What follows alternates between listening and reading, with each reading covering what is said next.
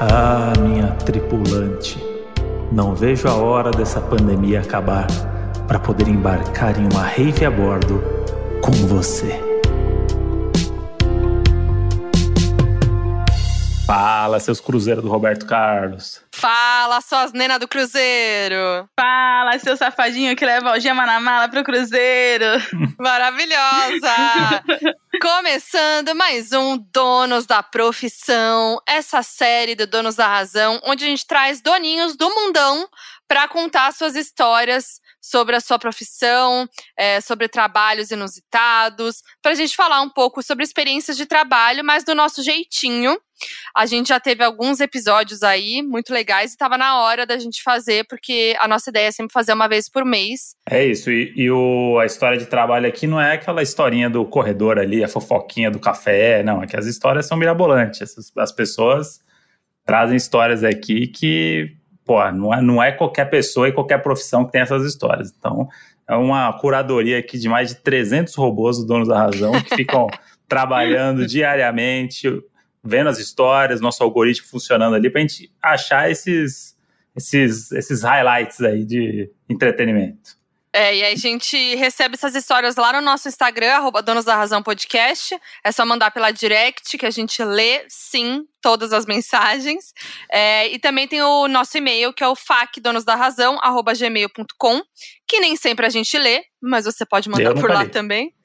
É mais pelo, pelo Instagram mesmo, a dica é essa, mas lá no, no e-mail de vez em quando rola. E manda mesmo, porque é, é, é o quarto Donos da Profissão que a gente faz, onde é o quinto? Quarto quarto, né? A gente já fez, vamos é resgatar. É a gente já fez o da faxineira da casa da Anabelle e recepcionista de motel, personal shopper de famosos e au pair nos Estados ah, é Unidos, é então é o quarto.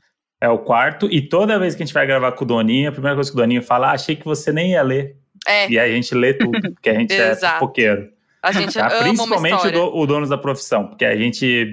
Tem várias que a gente já leu e que estão guardadinhas ali, uhum. que vai ter o um uhum. momento que a gente já sabe, já conhece a pessoa, e a pessoa nem sabe que a gente já sabe é. a história dela. Então.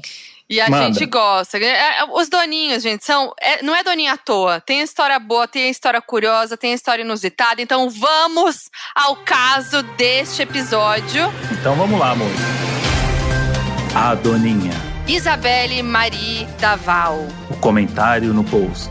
Eu já trabalhei com check-in de navios cruzeiros e os embarques mais inusitados foram de rave a bordo, com várias pessoas carregando drogas e os cachorros pegando as pessoas, além de passageiros que tiveram que abrir as malas para explicar para a polícia sobre algemas na mala. E também tem as histórias de pessoas que não puderam embarcar por documentação errada e pediram em casamento na nossa frente ali no guichê do check-in. Tem muita história boa por trás dos embarques de navios. Seja muito bem-vinda, Isabelle! Ai, obrigada. muito obrigada. E que convite inesperado. Muito, muito obrigada. Mas eu realmente viu? não achei que iam ler o comentário. Ah lá. Mas você viu, você botou cinco. Em, em, três linhas, você botou cinco coisas inusitadas ali que ia chamar atenção. Você pensou nesse post. É. Não foi assim, ah, mandei. Você mandou Qualquer pra gente coisa. ler. É. E você pensou como fisgar a nossa atenção. São, são histórias que eu já conto para muitos amigos e realmente é um trabalho que tem muita coisa inusitada. todas essas três coisas, assim, foram os que mais me impactaram nas, no tempo que eu trabalhei, mas ai, tem muita coisa engraçada. E, e, eu gostei da Doninha que veio com o oi, que já é o spoiler que a gente viu que ela falou no negócio é. da algema, aí quem começou falou assim, o que que é? Trabalha na penitenciária? Não. é. Aí ela já veio agora no post ali, já, já entendemos que, opa, é de outra pessoa que ela tá falando. E aí a gente vai chegar nessa história, mas a gente tem que segurar a audiência, né? Então, vamos começar fazendo perguntas básicas para Isabelle, né? Por exemplo. Isabelle, você mora onde? Eu moro em Santos, litoral de São Paulo. E aí, o seu trabalho, esse trabalho que você vai contar pra gente, foi em Santos mesmo? Isso, o terminal de cruzeiros de Santos é o maior terminal do Brasil é onde saem a maior quantidade de navios cruzeiros das temporadas de cruzeiros. Para todo mundo entender, acontecem temporadas, né? Começa no final de outubro e termina em março. Então, todos os navios vêm para a costa brasileira e o Brasil, é, o Santos é que recebe a maior parte dos navios mesmo. O navio tra... do, do Roberto Carlos sai de Santos? Sai de Santos e eu já esperei três horas no sol pra ver esse homem. Só pra tirar Mentira. foto e mandar pra minha mãe. e tirou a foto? Gente, tirei, não tirei a foto com ele porque ele é rodeado de seguranças, Sim. né? Mas ele veio com um Cadillac vermelho na costa, mesmo na via portuária. Para quem não entende, a via portuária é onde atraca o navio. Ele veio de Cadillac vermelho e só ele tem essa autorização. Eu, fiz, eu fiz, uma pergunta, eu fiz uma pergunta muito que era tipo, não, pra falar assim, ah, sim, não, não. ela já veio agora, porra. Gente, eu tenho foto que prova isso. E eu quero, a gente vem... vai expor no Donos da Razão essa foto. Nossa, eu preciso, preciso achar, porque ele veio pela costa, aí para o carro, aí desce, é, e ele é recepcionado, ele é o único artista que é recepcionado pelos comandantes dos navios. Aí eles descem com aquela roupa amarelada, porque roupa de comandante de navio da marinha é branca amarelada. os caras estrangeiros com ódio de usar aquela roupa que tá um calor de 40 graus em Santos.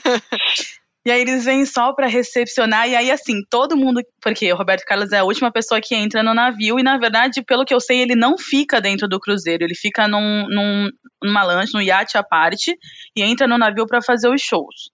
Ah. Até onde eu sei, não ah. posso dar certeza, mas é sempre o que eu escutei lá. Isso, isso aí é óbvio. não, é óbvio, mas a, a, com certeza tem as nenas que compram o navio, porque acho que vai ficar lá hospedada junto com, com o Robertão. Sim, sim, mas se eu te disser que ele é o único artista que faz isso, que todos os outros ficam no no cruzeiro e, e o pessoal compra para tirar foto, para ah. tietar lá dentro do navio. É. Mas aí ele vem e é recepcionado pelos comandantes, e aí tá todo mundo gritando, é faixa, e a gente grita junto, porque minha mãe é super fã, e foi muito engraçado, muito engraçado.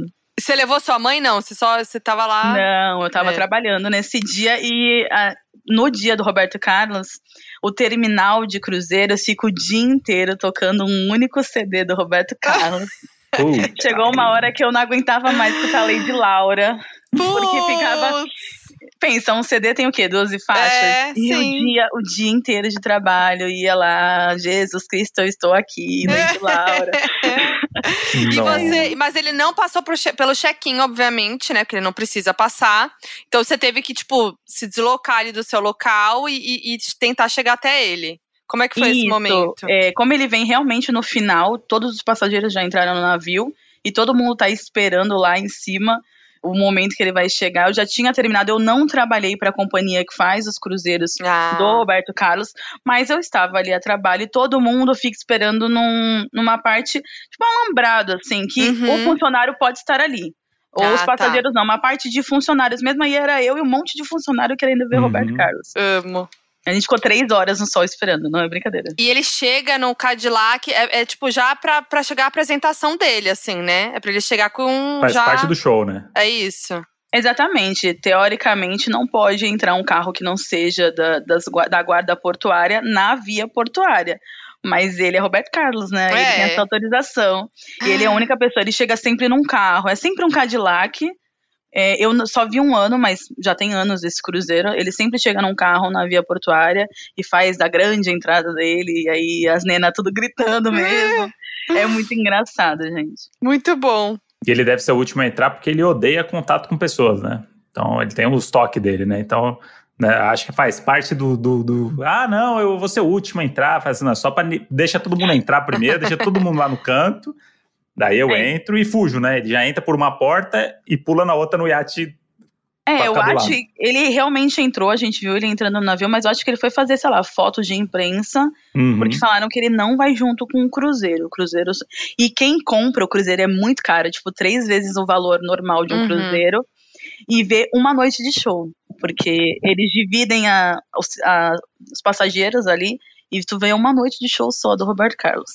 Nossa, e você paga um puta valor pra uma noite de show. É que é isso, o show do Roberto Carlos é um negócio que não. Eu acho que ele também não faz em outro lugar. Então é um negócio é. que fica meio exclusivo, assim, porque ele, ele é um cara de poucos shows. Sim, é verdade. Então, tipo, é isso. Você vai ver o show dele, você tá pagando por isso, na verdade. Tipo, é, é, a viagem acho que é o de menos, né? E você trabalhou quanto tempo nisso? Eu trabalhei três temporadas. Foi hum. o meu primeiro trabalho.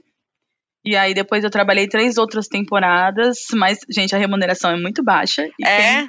Quem, quem tá escutando e já trabalhou sabe. É porque a gente trabalha seis horas muito na teoria, porque a gente fica ali praticamente o dia todo. Uhum. Hum. E a remuneração é, é primeiro emprego mesmo. Tem característica de ser quem não tem experiência e você entra nisso. Quem mora em Santos sempre tem essa oportunidade por ser uma cidade uhum. de uma boa temporada de muitos navios, é. muitas empresas. Mas por mais que seja um cara de primeiro emprego, assim, é um emprego que demanda de você algumas coisas ali que por exemplo, lidar com pessoas, que é um negócio que não é tão, tão simples, e numa situação que as pessoas estão indo se divertir enquanto você está trabalhando, né? Tem muito Eu esse lance, uma, uma expectativa ali que, tipo, você, você é um, um empecilho da diversão da pessoa, querendo Nossa, é, o André é? falou o, a, o, resumo do que a gente passa lá. Muito obrigada por compreender. Porque é isso, claro. o, o check-in, sei lá, eu, eu nunca viajei de navio, mas eu tenho essa impressão viajando de avião no aeroporto, que é meio como se fosse a última barreira para eu poder ir para algum lugar. Então, é. se, se a pessoa cismar que o documento não parece a foto com a foto, que é a foto antiga do RG, você pode não viajar por culpa dessa pessoa. Então você tem uma, uma função muito importante ali. É, mas então, quando culpam a gente, a gente só segue ordens. E aí ninguém é. sabe enxergar que é a empresa não é a gente. Mas é, é, basicamente isso. E um pouquinho pior para o check-in de cruzeiros é porque você vai no avião, você tá indo no meio de transporte que vai te levar até o seu divertimento. Uhum. Eu não. Eu fazia o check-in do próprio divertimento, Sim. porque a galera uhum. tá, só tava pensando. Primeira pergunta e a mais perguntada de todas as perguntas. Uhum. Quando eu entrar, eu posso comer? Ah! Pergunta campeã. Quando eu entrar, tem comida? E a é. resposta? Qual que é a resposta? Tem, senhor, o buffet. tem buffet 24 horas. 24 horas, isso é qualquer hora mesmo, eu posso comer. Sim, senhor. Ah, e a, a, comida de cruzeiro é boa, você sabe dizer? Eu já viajei três vezes. Uhum. E, assim, é comida muito industrializada e dependendo da companhia que você vai, eu viajava muito para uma companhia americana. É comida padrão americana, gente. Uhum. Doce não tem sabor, é boa, mas não é comida brasileira. A comida brasileira sempre vai ter muito mais tempero. É tudo muito padrão nos Estados Unidos. Então, o hambúrguer não tem muito sal. Uhum. A pizza é aquela pizza americana chechelenta. Uhum. E aí, daí, tu, nenhum doce tem do, é, doce o suficiente, porque é uhum. muito bonito, mas pouco saboroso. Mas dá para comer, não é ruim. O jantar do comandante, que é o jantar que você vai mais arrumado, sempre é um bom jantar. Então tem compensa, é uma boa viagem. Eu ia fazer uma outra pergunta que é: entrando lá, eu posso beber? É, normalmente depende das empresas que você está contratando e o tipo de viagem que você está contratando. Tem empresas que fazem open bar, todas as pessoas que fecharam aquele cruzeiro é open bar. E sim, você já entra bebendo. Mas tem empresas que você tem que fechar pacote de bebida lá dentro. Entendi. Aí você hum. primeiro contratar o serviço e aí você pode beber à vontade. Entendi. Boa, boa. E aí eu queria saber assim, o qual é a coisa que mais acontece, tipo, de, de situação de perrengue, assim, na hora dos passageiros entrarem? Documento errado, documento vencido, falta do documento. Acho que é o problema do documento, é o, é o problema que a gente mais vê. É a pessoa que tá com o documento vencido, é a uhum. pessoa que. É que nem ele falou da foto, é um, um, senhorzinho que tem assim, menino moço, e aí ele é um uhum. senhor de 70 anos na minha frente. E aí fica muito difícil. E, para mim, acho que é uma das mais engraçadas e mais problemáticas quanto a documento é a pessoa que despacha o próprio documento na mala. Putz. E é muito, muito, gente. Não é pouco, não, é muito. E aí faz o quê? E aí, o que, que, acontece? Você despacha suas malas num setor, é como se fosse é, no aeroporto. Você despacha as malas num canto e vai entrar em outra parte do salão. E aí, o que que faz? Você. é horrível. Você fala pro passageiro: ah, tá bom, então você me, me diz qual é o número da sua cabine, seu nome, e descreve a sua mala. Aí a pessoa fala: preta de rodinha. Ai, caralho. Ai, é óbvio, né? Aí você Nunca fala, tem uma fita, tem seu nome, tem alguma coisa? Ah, moça preta de rodinha. Só isso. E aí começa a caçar mesmo a mala. O pessoal da bagagem, do setor de bagagem, começam a procurar, procurar, procurar. E a melhor parte, quando acha, traz a mala, a pessoa abre e passa e tudo bem. Quando não acha, a mala viaja, você não, e você tem que voltar para buscar a sua mala. Mentira! que desespero! É desesperador. Porque aí você fica até o último segundo com a pessoa ali esperando. Tem várias pessoas que ficam responsáveis. E aí eles vêm no rádio falar: não achamos, a mala vai. E a pessoa estar no dia tal, no desembarque, só para buscar a mala. Eu passei por uma história parecida. Quer dizer, eu trabalhava no CQC e um dos repórteres do CQC foi para os Estados Unidos fazer uma entrevista com o Pelé. Chegou no aeroporto, despachou o, o, passaporte dele dentro da, da mala. E aí ele tinha que passar pelo check-in, e aí eu não sei o que, que ele fez. Ele, ele é o Guga Noblar. Esse menino ele é um menino que ele tem. Ele tem alguma luz, alguma coisa que, que, que faz ele nunca ter morrido na vida, porque não é possível as coisas que ele entra e dá certo. E aí a galera meio que desistiu quase da viagem na hora, porque falou assim, mano, no, nos Estados Unidos, tipo, não tem como. E aí aconteceu isso. Dele falou assim, e aí o que salvou foi que a mala dele era muito específica, tinha alguma coisa muito específica na mala dele. Eu sempre fico nessa assim, pra que botar nome em mala? Puta negócio. Não, muito e é, tipo, importante. Tipo, e é um negócio muito importante, muito porque importante. foi isso que falou, Tó, tudo bem, você vai viajar, porque ele tinha a carta da empresa, do evento, tipo, uhum. ele tinha os outros documentos uhum. e tal, e aí ele conseguiu no check-in, parou a fila do check-in, né? Obviamente, um monte de gente Nossa. puta ali, porque eu preciso viajar nesse voo que vai para Atlanta agora, e é isso, gente. Eu preciso ir para lá. E aí o câmera e o produtor já tinham feito check-in, já estavam lá dentro esperando ele. Então, tipo, a equipe já tá, só faltava ele, só que sem ele não tinha matéria. E aí ele fez um negócio lá, e aí ele conseguiu que quando ele chegasse nos Estados Unidos, ele ia sair do voo, um oficial ia sair do voo com ele, escoltar ele, e até onde tá, já iam separar a mala dele, se achassem né, a mala, ele estava contando que iam achar a mala que ele descreveu. E aí aconteceu foi isso. Ele saiu e tinha um cara do FBI na, na porta do, do Muito avião. Estados Unidos, isso. É, Muito. Já chamou ele de canto, já sabia fileiro. No, quando ele chegou, já sabiam que tinha essa situação. Porque deve ter algum golpe, alguma coisa que as pessoas devem é. fazer para entrar ah, nos Estados Unidos certeza. também, prometendo a mesma coisa. Só que o inocente, coitado, ele simplesmente esqueceu. Aí ele foi, aí foi para a salinha, aquela salinha do problemática. Aí levaram a, a mala dele lá e abriram a mala dele na frente dele. E aí, por sorte, estava o passaporte e aí ele assinou algumas coisas, tá, não sei o que, conseguiu entrar nos Estados Unidos. Mas se não tivesse achado a mala e a mala não fosse tivesse alguma coisa que nem ele contou específica, os caras não iam perder o tempo. O cara do FBI não ia pegar 20 mala preta, não. porque é um fudido do, do Brasil, que é ir lá entrevistar o Pelé, sabe? Eu sempre é falo para as pessoas, é, vai comprar uma mala, compra uma bem diferente, é. bota um, um, monte de fita colorida, faz alguma coisa na sua mala que diferencie, porque eu vi isso, isso assim, todo dia, pelo menos na semana, na semana ia ter uns dois casos de despachar documento na mala, uns três casos por dia eu pegava de documento errado. Então, assim, é muito grande. E acho que o documento errado que mais acontecia é que, além, tem alguns tipos de cruzeiro. Tem um cruzeiro que vai para cima, então ele vai até a Bahia, Nordeste brasileiro, e tem um cruzeiro que vai Argentina, Uruguai. Uhum. E aí o que as pessoas não entendem é que quando você sai do país, você sai do país. Você uhum. precisa, você precisa de um RG, porque é o nosso documento nacional, uhum. Ou de um passaporte. Você não pode viajar com a CNH. Uhum. Ai, caralho, é verdade. Nem com a OAB, nem ah. com o CRM, nem ah. com o CR, tudo que vocês imaginarem. Nem carteirinha é... de estudante do Mackenzie, também Exatamente. não Também não adianta. E aí, o, acho que o que mais dá problema é realmente, porque assim, o velhinho que traz o RG velho, a gente olha e fala, ai, tá bom. Uhum. Seu Zé, tá bom, seu Zé. Uhum. Boa viagem. A gente passa o pano para muitas situações.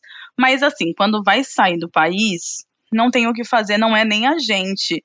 É a imigração argentina, ela vem a bordo. Uhum. Então, assim, você não mostra o documento lá. Seu documento fica retido dentro do navio. Ah. E eles passam dentro do navio fazendo a vistoria dos documentos. E o único documento nacional válido no Mercosul é o RG. Fora isso, passaporte. E aí a galera fala, mas a CNH. E aí sai gritando, tá, gente? Sai gritando. Com bastante amor, com bastante. Com aquela educação, né? Exatamente. Mas a CNH é válida em todo o território nacional. Eu falava, muito nacional. bem, você tá saindo do hum. território nacional. Parabéns pela percepção.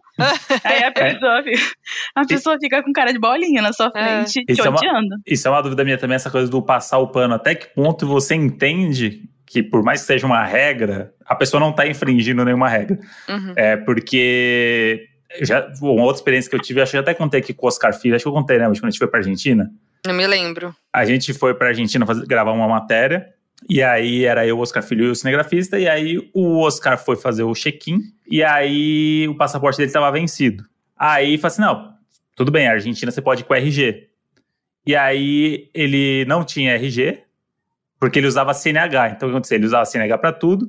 E aí o RG ele nunca tirou segunda via. Ficou aquele negócio tipo, ah, não preciso, eu tenho a CNH e tô indo viajar, tenho passaporte. E o passaporte estava vencido tipo há um ano e ele não sabia, sabe? Tipo essas coisas que fica guardada. Sim. E aí quando você vai viajar, percebe? Só que ele percebeu isso no check-in. E aí a gente tava, eu já tinha feito check-in, o, o câmera tinha feito check-in. E aí ele me mandou mensagem, a gente tava do lado de dentro, e ele falou, cara, não tenho RG e meu passaporte está vencido. O que, que a gente faz? Aí a moça do check-in, o anjo, a Isabelle da ocasião, chegou e, re- e- e reconheceu ele. Ela tinha ido no show dele na semana anterior, um show que ele fez no Renascença. Começou a puxar assunto com ele e falou assim: ó, tem um poupa-tempo aqui em Isso. Osasco. Uhum. E se você chegar lá, você Nossa. consegue tirar um RG em 20 minutos, se não tiver fila. Aí eu lembro que era uma véspera de feriado. Tipo, já meio que uma hora. E aí, sei lá, faltava uma hora pro, pro embarque, assim. Era tipo um negócio assim, ó. Ele falou assim: ó, eu consigo chegar lá em 10 minutos se eu pegar um táxi, que é aqui perto, e em 20 minutos faço o RG. Daí ele chegou lá no Poupa Tempo, não tinha ninguém no Poupa Tempo. Aí ele Muita mandou sorte. mensagem e eu tava lá dentro, pronto pra entrar pro avião. Nossa. E vendo, e vendo as pessoas passando na imigração, né? Aquelas coisas. Desespero. E aí eu falei, cara, corre, porque quando você chegar aqui, você vai fazer o check-in agora com o seu RG novo, que saiu. E aí você vai ter que passar pela imigração e vai ter que chegar no portão de embarque antes do portão fechar. E aí ele foi, aí ele foi, demorou 20 minutos mesmo, até menos. Aí ele pegou um outro táxi, chegou. E aí é, eu fiquei na fila do voo esperando, sabe aquela coisa, tipo, as pessoas entrando, filas A, B, começou a dividir. Eu falei, mano, de filme, vai chegar, vai chegar. é, cadê o Oscar, gente? Aí já não tinha sinal mais no celular, não sei o quê. Aí, de repente, te olha Putz. pro lado, ele sendo escoltado por uma equipe, ele passou, ele furou a fila. Tipo, a, a menina do check-in foi tão legal, e ela reconheceu ele, tudo que te- passou ele pela fila da imigração. Aí te vi a fila da imigração lá de dentro, pelo vidro, e aí uma fila gigante. Eu falei, mano, o Oscar nem entrou na fila, fudeu, não vai ter como. E aí te viu o Oscar com dois oficiais puxando a, a cordinha assim, ó, e ele passou na frente de todo mundo, fez o negócio, e a, e a poltrona dele era na frente da nossa, ele embarcou antes da gente ainda. Porque a galera percebeu que era um. Aham. Gente, vamos- tem um jeito de resolver, vamos resolver. Eu falei, se fosse uma pessoa que não tivesse muito afim de resolver, ela simplesmente ia falar assim: ó, não tem como você viajar, um beijo. É, é Exatamente. verdade. Mas ela deu a exatamente. luz pra ele ali. É, o poupa-tempo era uma opção que a gente dava para as pessoas, exceto cruzeiro que sai no domingo, porque domingo o poupa-tempo Hum. não funciona. Mas o poupa-tempo de Santos, ele é próximo da- do terminal de cruzeiros. E a gente fala, principalmente quando a pessoa chegava de manhã, a gente sabia que dava tempo, porque começa de manhã, termina ali no final da tarde. Falava, vai, mas chora. Pega o documento, que é aquele voucher que normalmente a empresa que você contratou te dá. Vai, chora, faz escândalo, fala, fala tudo. Vai, dava endereço para as pessoas. Falava, vai lá e pede por favor, Nossa Senhora, faz promessa, qualquer coisa. Hum. E eu também falava para as pessoas, quem é de São Paulo capital ou proximidades, eu falava, liga para a família. E muita gente, muita gente chamava o familiar e o familiar vinha trazer o documento. Ou contratava motoboy, muito Ah. motoboy de São Paulo. Nossa, imagina o valor do motoboy. Aí, né, a pessoa tem que ter condições, é essa, É. essa, esse privilégio. É, mas Acho sim, que no desespero também, a pessoa fala, ah, mano, foda-se, vai ser É, 500 imagina. reais esse motoboy, mas eu preciso ver o Roberto Carlos. Não, vai perder o cruzeiro que pagou você também. tá Imagina, o, o prejuízo é muito maior. uma das histórias mais tristes de documento, assim, que eu vi, que eu até comentei, no- coloquei no comentário, foi a do, desse pedido de casamento, porque era um casal e muitos casais fazem cruzeiros para se tornarem noivos. Isso é bem comum também. Tipo, Assim pra como fazer é- o pedido, né? Isso, porque é uma Vocês- viagem romântica. Vocês identificam já na fila, assim, do tipo, ia lá. Ah, É- hum, dá pra perceber. É que nem será que- recém-casado, que... a lua de mel é o cruzeiro. Eu já ganhei até bem casado mais de uma vez. Mentira! Vem com a sacolinha assim, aí tá tão feliz, a- a- o rosto da pessoa tá brilhando de felicidade. Aí a pessoa sempre fala: Ai, porque a gente acabou de casar. Se a gente Ah. pedir, a gente tem alguma coisa especial na cabine? E se você pedir na recepção do navio, eles realmente fazem lá, botam umas pétalas, dão Aham. alguma coisa num jantar especial. Fazem toalha de cisne? Sim, Ai, elefantinho. Ai, a é, é, é Falquinha muito mete a bica nessas bonitinho. toalhas. tá É, eu meto a bica, hein, galera? E aí o, veio um casal que ia pra um cruzeiro pra Argentina e ele tava só com a CNH. E eles não eram de São Paulo. Eles tinham vindo, porque o pessoal vem do Brasil todo, né? Uhum. Principalmente do interior e tal. E aí ele começou a ficar muito nervoso, muito nervoso. Eu falando, não tem ninguém que possa trazer o um documento. Era um domingo, não tinha como tirar um novo RG, não tinha como nada. E aí a menina ficou nervosa, mas a menina ficou nervosa brava, sabe? Tipo, brava comigo. E ele tava nervoso, triste. Falando, gente, tá acontecendo algo. Normalmente as pessoas ficam bravas, mas ele ficou muito triste, assim. Ele não nem discutia Ai, comigo, ele só tava dó. E aí ele fa... A opção, gente, pra quem não tem o documento, é, é no próxima parada você embarca. E por sorte, esse cruzeiro parava em Itajaí, antes de ir para Argentina e antes de ir para o Uruguai. Eu falei para ele: Olha, não sei se é possível para você, mas você pode embarcar em Itajaí. Aí ele: Não, eu vou para Itajaí. Aí a, a namorada dele: Você não vai. A gente não vai viajar. Aí ele: Não, você vai embarcar hoje e eu te encontro. Era no outro dia, era só a noite, né? De Santos a Itajaí. No outro dia eu te encontro lá. Eu não vou viajar sozinha, eu não vou viajar sozinha. Ele, você vai. Eu não vou, você vai. E aí ficou isso na, na minha frente, e eu olhando e falando, gente, né, por que, que ele tá insistindo tanto? Ela, não, você vai, já bota as nossas malas pra dentro do quarto e não sei. E ela nervosa, ele com uma cara de choro. Eu falei, não é possível. O que tá acontecendo aqui? Gente. O que que tá acontecendo aqui? Aí ele pega a mochila dele, abre a mochila. Aí ele, você precisa ir, porque eu pensei em tudo. Eu falando, mano, ele vai pedir casamento aqui na minha frente agora. Meu Deus. Aí ele tirou a caixinha de aliança e aí abriu pra ela. Você vai porque eu ia te pedir em casamento. Ah, ele não chegou nem a fazer um pedido, assim. ele meio não, que não, falou, ele nem só tava ajoelhou. desesperado. Ele não, desespero, ele imagina, foi- ele só tava desesperado, extremamente desesperado e querendo ir logo pra rodoviária de Santos procurar um ônibus pra Itajaí. Esse era o objetivo dele. Só que ela não tava entendendo por quê que ele ia gastar dinheiro pra ir pra Itajaí, ele não queria destruir a viagem dos sonhos. É. Porque assim, gente, se ele fosse pra Itajaí embarcar, ia ser um perrengue pra contar na roda de amigos, mas a viagem ia tocar Ia normal, rolar. sabe? É, Só que ela não queria entrar sem ele no navio. Eu não vou entrar sem você. Aí ele tirou e mostrou, eu ia te pedir em casamento. Aí ela começou a chorar. Aí ele, mas eu vou te pedir em casamento. Vai no navio. Aí Ai, chorar. fiquei emocionada. Eu com meu olho cheio de lágrima, querendo descer. E eu assim, moço, não tem nada que eu possa fazer pelo, por você mesmo. Aí ele, moço, você só precisa me ajudar. Eu preciso de um ônibus pra Itajaí. Aí, gente, foi cena de filme. Essa menina chorando, entrando, entrando na sala, porque tem, você passa por uma vistoria de raio-x de mala e detector de metais pra entrar, pra pegar o ônibus ou pra entrar direto no navio porque depende da posição do navio no porto, você precisa pegar um ônibus para chegar até a porta do navio. Ela chorando, ele chorando e eu olhando aquela situação assim, sem saber o que fazer. E tinha Cena- fila atrás deles? Não era final de embarque porque ele tentou chamar alguém da Ah. família pra trazer a tempo, Ah, mas tá. assim, da distância que ele morava, Não tá, tinha como. como. mas ele ficou tentando o dia inteiro. Assim, ele ligou, tentou todas as formas. Ele foi, acho que até a Polícia Federal, mas era domingo, tipo, não adiantava. É tudo meio perto, assim, ali no, no centro de Santos. Aí ele falou, vai, ela chorando, e ele chorando. Eu falei, moço, o que, que eu posso fazer por você? Aí ele me passa o endereço da rodoviária. Eu falei, não, eu arranjo até o taxista pro senhor. O que você precisar, eu tô aqui. Maravilhosa. Aí eu falei, ficam os taxistas perto, na época não existia Uber. E aí eu falei pro taxista, moço, leve ele na rodoviária, mas você não deixa ele sozinho, ele precisa de uma passagem para Itajaí. e aí foi essa história. Eu vim pra casa me sentindo assim muito mal, porque eu não queria destruir esse momento do Ah, casal, sabe? Pareceu muito que eu e, a- e todo mundo da equipe ali, a gente tava destruindo um momento romântico, mas infelizmente a imigração argentina exige, a gente não tem o que fazer mesmo. Mas, ai, a menina chorava tanto. Quando ele Ah. mostrou a aliança, eu falei, eu não tô vivendo esse momento. Eu não estou vivendo esse momento. Mas eu vivi.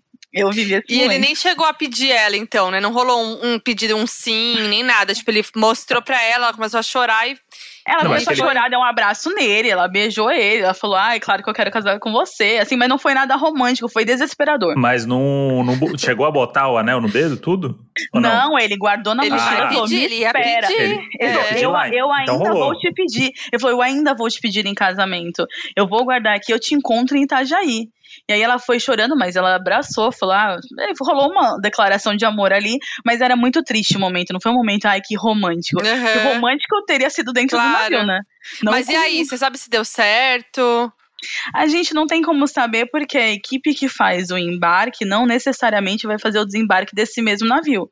Porque a gente trabalha com vários embarques no mesmo dia. Aham. Eu não vi mais o casal, mas assim, ele foi pra rodoviária e tem saída, se eu não me engano, pra Itajaí de Santos ou pra proximidade, e ele tava certo de que ele ia pegar um ônibus e ia madrugar até Itajaí. Ó, então você aí que pode conhecer esse casal, porque é uma história bem particular. Se você É. conhece esse casal, se você é alguém desse casal que ouve o podcast, também pode ser. Se você, enfim, já ouviu essa história em algum lugar, manda pra gente aí se deu certo esse casamento. Sim. Se eles estão juntos, já separou, se tá tendo filho. É Nossa, importante seria essas coisas. incrível saber se eles casam. Eu acredito que eles casam. Bom, Vamos, Você vamos sabe atrás. os nomes? Vamos atrás dessa eu não história aí. lembro. Tem Ah. muito tempo. Assim, a gente vê muita gente com muitas, muitos problemas todos os dias enquanto eu trabalhava. Não lembro do nome do casal, mas eu lembro da cara. Ela, ela era loira. Ai, gente. Ele Ah, moreno, agora agora eu você, você foi que nem o cara. Qual que é a sua mala? Mala preta É, de rodinha. preta de rodinha. Eu lembro, do, eu É. lembro do casal, assim, os dois magrinhos, carinha de tímidos, assim, sabe? Provavelmente era a primeira vez que eles faziam uma viagem grande de Ah, casal. Aham. E você vê também quando o casal tá fazendo aquela primeira viagem grande, Uhum. e- ou quando já tá acostumado a viajar junto. E eles estavam já, bem. já tem informações aí para um retrato falado no próximo Donos da Profissão. A gente vai trazer alguém que faz retrato falado e a gente vai Ah. achar esse casal aí. Ó, é, É isso aí. legal. Vocês ouviram e sabem de alguém, já co- conta pra gente. Você falou que você ganhou bem casado já, de casal que tinha acabado de, de casar e tudo mais. Você ganhou mais mimos já de passageiros? Sim, sim. Eu ganhei, além de bem casado, de casal recém-casado que passa a lua de mel, no navio eu já ganhei comida mesmo, gente, porque os velhinhos são maravilhosos. Porque acredito. é verdade. Tem bastante cruzeiro que na época era muito acessível às pessoas, então pessoas de diversas classes sociais viajavam. E, essa- e assim, gente, eu não sou rica, eu sou, Uhum. eu sou pobre, então eu super me identificava com todo mundo que tava ali. E tinha o quê? Os velhinhos que já vêm com a marmitinha, com a Ah, frutinha na sacola Uhum. sabe? E aí eles vinham. Muita gente não tem paciência de atender prioridade, fila de prioridade. Mas eu sempre tive, sempre fui escolhida para estar na prioridade, sempre lidei bem com mãe com bebê, com senhor de idade, com todo tipo de prioridade, com gestante. E aí eles vinham, às vezes, com uma sacolinha assim, ai, Hum. filha, aqui tem um pouquinho de sanduíche. A gente não pode comer e não pode aceitar. Mas É. a gente aceitava sim ah, disfarçadamente, eu já ganhei coxinha, eu ganhei maçã, eu ganhei. Nossa, eu já ganhei. Era comida, brigadeiro, é, sei lá, várias, várias coisinhas desse, desse tipo, mimos, bem casado, chocolate. Sempre tinha alguém pra agradar. É Quando você amor. atendia bem a pessoa, né? É bem coisa de vó mesmo, né? Que É. Muito. Vou e vó. E aí, e aí eu queria agora emendar a pergunta, porque o público-alvo do Cruzeiro me parece que é a galera mais velha. ah, depende do cruzeiro, né? Tem o cruzeiro que é da galera da, da curtição, né? É? Depende do tipo de cruzeiro. Assim, o cruzeiro, ele foi feito muito com a ideia familiar, né? Uhum. É, a proposta Uhum. do, do Cruzeiro é toda voltada para a família. Mas é, aqui no Brasil tem diversos tipos. é, tem de shows de sertanejo, de axé. Tem o de carnaval, que é zero família. Nossa, imagino. Imagina. Gente, o de carnaval é uma zona. O check-in é desesperador. É gente bêbada do, do horário 1 ao último. É gente tendo PT na tua frente, assim, no salão. É caótico. E teve gente já, já chegando bêbado, já in- indo entrar no check-in, tipo, em- nem tinha entrado Muito. no navio ainda e já tava bêbado. Muito. Sempre tinha aqueles grupos de amigos que chegava, eu não sei pra quê, mas enfim, chegava com a garrafa de vodka fechada na fila e quando Ah. ia ser atendido a garrafa já tinha acabado. Quente, no calor de janeiro, É o fevereiro. jovem, né? É o jovem. né? Jovem, né? É o jo- Mas- É o, é o jovem. E eu- uma dúvida que eu tenho, eu sou muito fã daqueles programas de aeroporto que mostra as pessoas sendo presas. Sim. E aí eu fiquei imaginando aqui que você falou que tem raio-x, tem tudo, coisas que a gente não vê, né? Quem não viajou de navio não vê isso. Não é uma coisa tão no imaginário popular igual o aeroporto, que é aquele momento de tensão do cachorro e não sei o quê. que você acha realmente que você tá levando alguma coisa ilegal e que você vai ser preso por nada. É, tipo, É. um negócio muito angustiante. Muito isso. É, poderia ter um programa desse de navio? Eu posso ter essa ideia? Ou não tem tanta Hum. ocorrência? As pessoas levam droga? Leva As arma? pessoas, Tráfico? As pessoas levam, e aí a gente vai falar de algumas coisas particulares. Não é todo cruzeiro que tem Uhum. polícia com cachorro. Hum. A polícia com o cachorro. O padrão é a pessoa colocar a mala lá no scan, normal, igualzinho de aeroporto, Uhum, e passar pelo detector de metais exatamente igual de aeroporto. uhum. Ali, que é aquela mala de mão, a sua mala de que foi despachada já passou por um scanner. Aham. E se Hum. acha alguma coisa lá, você é gentilmente chamado para se explicar. Uhum. Se, se acha na sua mala de mão, mesma coisa. Está ali na frente, abre mais a polícia com o cachorro. Ela é chamada em alguns tipos de cruzeiros. Carnaval, Uhum. rave a bordo.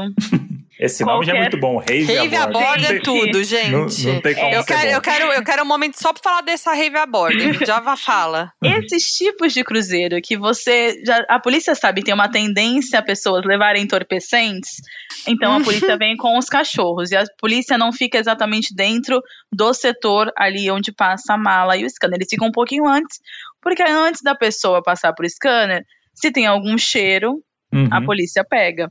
E acontece, existem algum, alguns casos de pessoas com porte de arma, que aí é policial, militar, alguma coisa, mas para as pessoas entenderem, quando você entra no navio, você está saindo do seu território Uhum. nacional, você está saindo das suas leis nacionais, você tem que seguir leis Uhum. internacionais regidas pelo navio. E aí é sempre um- uma treta com a- o policial que quer, porque quer viajar com a arma, e aí vem o chefe da segurança do navio, que é muito mais bravo que esse policial, e eles dão Uhum. umas faísquinhas, e as pessoas não podem entrar com arma nem nada. Álcool.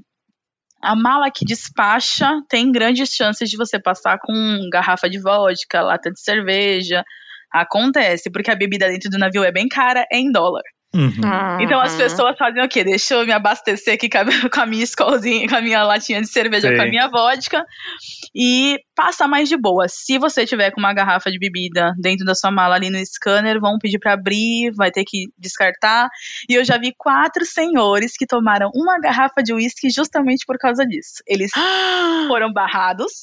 Aí a mulher falou: Olha, vai ter que jogar fora. Ele jogar fora é o escambau que eu paguei caro nessa garrafa. Então o senhor vai ter que ficar aqui. Ele não tem problema. Fulano, fulano, fulano, bora ali pra mesinha até acabar. E entraram, gente, trançando as pernas. Que eles terminaram a garrafa. E eu fiquei olhando pra eles o dia inteiro porque eu queria ver o final da garrafa. Quanto tempo que eles levaram pra tomar a garrafa? Você tem ideia? Ai, umas. Acho que umas três horas, assim. Quatro horas. As E esposas é entraram na né? frente. Uísque. Putz. As pessoas entraram, as esposas entraram na frente muito bravas, mas assim, aqui sabe aquela briga de pé de ouvido com o marido? Casal que já tá 40 anos casado, que se olha já no veneno. Elas ficaram muito bravas. Ele entra, entra, entra, que a gente vai terminar essa garrafa assim. Eu não paguei caro pra jogar no lixo. Ou dá pra esse filho. tararararã. Hum. Aí ele foi pra uma mesinha, porque tem várias lanchonetes, igual ao aeroporto. Tem as lanchonetes. Ele sentou, pagou o gelo pro cara, falou: Ah, moço, me vê aí gelo no copo de plástico. Terminaram Ah, a garrafa de chique. uísque. Chique, chique demais. Mas quanto tempo dura um, um embarque? Porque você falou assim, ah, ele ficou o dia todo. O outro lá também, se fosse, ah, ele Três ficou horas. tanto- é, durante o dia, vai rolando, você vai entrando e. É, o embarque, o desembarque começa geralmente 9 horas da manhã, o primeiro grupo desce do navio. O check-in começa normalmente 10 e meia, 11, e a gente fecha embarque umas 5 horas, pro navio sair Ah. 6, 7 horas. Nossa, mas aí precisa chegar cedo assim ou não? É, É, é bom você chegar cedo, evita filas, porém se você tiver o azar de chegar junto com a galera, você vai pegar fila de qualquer jeito.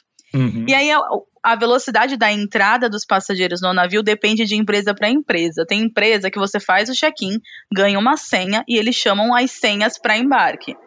Tem empresa que consegue administrar, você faz o check-in e já vai para o raio-x para entrar no navio.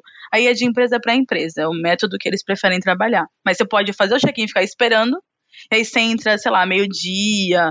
Você só pode entrar na sua cabine umas duas horas da tarde. Então, se você Hum. entrar antes, você vai comer, vai conhecer as instalações do navio, e só umas duas horas que a sua cabine vai estar ok para você entrar na cabine.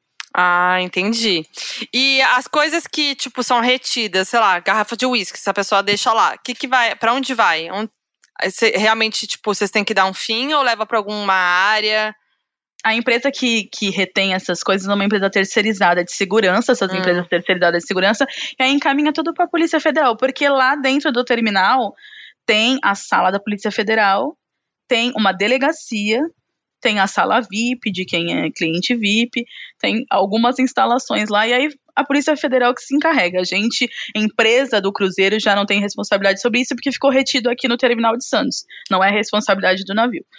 E já teve gente que, tipo, passou mal, assim, na hora do check-in, tipo, de, de bêbado, deu PT, sei lá. Sim, tem. Antes de fazer o check-in, desmaiou na fila, desmaiou, desmaiou, de calor, desmaiou de calor, desmaiou de bebida, desmaiou porque tá passando mal, viajou muitas horas, não comeu nada. Muita gente dá aquela desmaiada, aquele apagão, aí senta atrás d'água, tem bombeiros lá. Uhum. Aí o bombeiro dá uma auxiliada, tem ambulatório. Então, se a pessoa realmente passar mal, ela vai para um ambulatório. E, e, já teve alguma vez que acharam muita droga com alguém que claramente tinha coisa hum. errada ou não? Nunca ouvi configurando como tráfico. Tudo uhum. que eu ouvi configurava como usuário tudo que eu ouvi, o que eu já vi de cachorro latindo em cima das pessoas, né? Sempre era configurando como. Acho que eles já pensam, tipo, não vou lotar minha mala de, de droga, porque não vai passar. Eu vou distribuir aqui em várias pessoas que eu conheço. Uhum. E aí, se todo mundo for pego, todo mundo configura o usuário. E aí é Entendi. isso. Entendi. E aí, se configura, mas se configura o usuário, não vai do mesmo jeito, né? Então. Até onde eu sei, como não é. A pessoa achou ali, tem um, um, uma quantidade de droga, não sei te informar a quantidade. A pessoa, se ela se desfizer e assinar lá os termos, ela pode viajar sem hum. a droga. Ah, não, Ela sim, pode viajar, ela pode viajar. A, a droga é retida é, ali, mas se ela. Tiver ela... uma, exato, se tiver uma quantidade de tráfico, aí acho que a Polícia Federal já toma as devidas é, decisões, enfim. Mas com o usuário ele viaja sem a droga. Porque esse, esse negócio do cachorro aí é um negócio que me desespera já. Quando a gente viajou, sei lá quando a gente foi a última vez, pra algum lugar da América do Sul, talvez, sei lá, ou foi voltando de Punta foi Cana, alguma, Foi alguma, alguma parada, né? Foi alguma escala, que a gente fez, alguma escala que a gente fez na Colômbia. E é. aí, Nossa! Bicho, é, é o point, né? O Exatamente, é uma e das maiores rotas. Só que aí você se sente o, o tempo todo sendo é. julgado e aí ele passa o cachorro em você, se o cachorro vem, o cachorro cheirou meu saco, o cachorro passou um Doberman. Eles passam, ele vem te cheirando, não tá nem aí. Tipo, não é, não é tipo com licença. O cara, o cara nem olha na tua cara, o policial. Ele bota o cachorro, vai andando pela fila assim, o cachorro te cheira, o cachorro fica fungando e tal. E aí você fica meio desesperado. Eu, eu, eu tava ali e falei assim, mano, e se ele sentir um cheiro aqui e achar que é alguma coisa? Nos embarques de cruzeiro, o cachorro não vai em cima da pessoa, mas para a pessoa entrar na sala do scan e do raio-x, ela obrigatoriamente passa por um corredor onde tem vários cachorros enfileirados. Então, Caramba. se a pessoa tiver com alguma coisa, realmente o cachorro Fudeu. vai sentir o cheiro, porque eles, ficam, eles passam próximo de você, né? É porque eu, eu fico vendo lá o, o, programa do aeroporto e eles têm uma coisa meio de linguagem corporal, que tipo, eles conseguem identificar é, se, a pessoa longe, tem, assim. se a pessoa tem culpa pelo jeito que a pessoa reage a qualquer estímulo do que está acontecendo em volta. Uhum. E aí eu falo, eu seria uma pessoa que parecia que eu tô com 200 quilos de cocaína no, na mala, porque tudo que eles falam que é errado fazer, que é que a pessoa tá se denunciando, eu faço porque eu não me sinto bem naquela situação. E aí eu fico pensando, pô, como é que o cara. Assim, não, esse daqui, ó, típico de, de traficante, ó, já pode ir lá no, é. no, naquele otário ali. Aí chega lá, não tem nada, tem alfajor na minha mochila. 12 caixas. Porque eu fico aflito mesmo, porque eu fico realmente pensando, tipo, será que essa mochila é minha mesmo? Se será meu que... erro foi comprar 12 caixas de alfajor, é, é pode me levar. Pode me, me levar. leva. É, é, bem, é bem isso. Mas é, o cachorro, gente, eles são muito dóceis uhum. quando o policial dá lá o sinal que ele pode descansar. Eu gosto muito de animais em geral, então sempre que acabava o embarque, eu ia lá falar com os policiais para uhum. fazer um carinho. É pastor alemão, né, normalmente. Uhum. Para fazer um carinho no cachorro, eles dão lá o, o comando de descanso e os cachorros são uma graça. Mas eles trabalhando, gente, eu nem olhava. Eu falava, não, ele é. vai chegar em mim, ele vai é. baixar a droga aqui, ó no meu lado. Dá medo mesmo. E os policiais já não fazem uma cara boa, né? Eles são sempre de cara fechada, é. faz parte do trabalho deles. Mas os cachorros, gente, eles te olham com uma cara de eu sei que tem uma droga aí e você nem sabe que tem. É, é o meu medo é porque eu acho que os cachorros, eles não vão cheirar só o que é, tem cheiro de droga, né? Eu acho que eles vão cheirar também, sei lá, sentir um cheirinho ali, vou ali. Então eu tenho medo disso quando eu tô, tipo, se ele vier cheirar aqui, aí eu vou pagar aquela humilhação de ter que abrir minha mala e com os policiais e os cachorros, e mesmo que não tenha nada, dá medo, né? De passar é. por esse o que o policial me falou, que eu perguntei, eu falei, não, gente, se eu tiver aqui, sei lá, com um dogão pra almoçar, ele vai vir aqui, é. tipo é. isso. E aí ele falou que não, eles são é. ensinados é. a só reagir hum. aos cheiros da, determinados de drogas. Então ele falou assim: ele vai sentir, ele pode até, nossa, essa comida que você tá carregando para almoçar, mas ele não vai reagir. Então ele tá hum. sentindo muito cheiro ali no salão, eles têm um, um, um olfato formidável, mas eles são ensinados a só reagir com aqueles cheiros que eles aprenderam a conhecer da cocaína e da, da maconha, enfim. Uhum. Eu nem sei o tanto de droga que o povo já conseguiu carregar. Mas, mas agora é... eu quero saber a história da rave a bordo é, começando primeiro pela, pela essa questão que teve, teve gente que foi pega com droga na mala, né? Como é que foi? Então, a rave a bordo já é todo uma problemática quando a gente é escalado para trabalhar nesse, nesse tipo de embarque. A gente já vai sabendo que vai dar ruim é, e começa logo cedo. A gente entra para trabalhar, quem monta os computadores é o navio, né? Eles que trazem o computador deles. E aí já começa uma listinha do teu lado do computador. Hum. Cabine tal, cabine tal, retém pessoa, retém pessoa, retém pessoa, retém pessoa, retém pessoa. Por quê? Acharam drogas lá onde a pessoa despachou a mala. Aí quando a pessoa chega, você fala, ai, ah, antes de completar o check-in, por favor, pode ir ali ao lado. Aí a pessoa já vai ali se cagando de medo, e aí é um policial federal que aborda a pessoa, e aí conversa, leva a pessoa lá pra, pra onde tá a mala, que já foi retida, já foi separada. Mas no salão tem os aventureiros corajosos, que, gente, a rave a bordo, as pessoas já chegam muito a mais. é verdade, as pessoas já chegam. Não, no não grau. Tão, já tem gente que já começou a usar no caminho, uhum. já tá mais pra lá do que pra cá. Eu já peguei na mão da moça pra falar, moça, é aqui, ó. Oi, você precisa tirar uma foto. Olha pra mim. Ela tava muito em outro planeta. Mesmo. Nossa. A moça foi, foi pegar o documento, abriu um monte de caixa de, de pílula. Ela, é meus remédios, é que eu tomo remédio todo dia. Eu falei, tá bom, moça. Tá bom. Ai, tá bom. É assim, as pessoas realmente. É, é um embarque muito confuso. E aí eu vi duas vezes o cachorro, dois homens. Mas o que eu vi que foi mais assustador é que o cara reagiu ao cachorro. Ele tava passando no corredor para entrar no raio-x, quase entrando no raio-x. O cachorro começou a latir e aí o policial solta pra, tipo, pra quem você tá latindo, né? O cachorro começa a latir. Aí para, ninguém avança, ninguém volta, todo mundo fica aqui. E aí o, o, policial soltou um dos cachorros, o cachorro chegou e deu, tipo, aquelas duas patas no peito do cara. O cara reagiu, caiu no chão. E aí, bem a parte que ele caiu, assim, eu consegui enxergar do meu computador, que foi no tênis, ele tinha escondido. Não sei se vocês sabem, aqui na minha região chamam de loló. Aham. Uhum. Tá, lança. Sim. Lança perfume. Então, é, aqui em Santos chamam de Loló. É, Loló também. É. Loló também. E aí, ele tava com muito. Eu não sei exatamente o, o que que é, mas tava tudo escondido dentro do tênis dele. E aí o cachorro latia em cima daquele pé. Eu falei, vai arrancar o pé do cara, certeza. ele latia assim, um bocão aberto em cima do tênis. Aí o policial pediu pro cara tirar o tênis, o uh. cara sentado no chão em choque.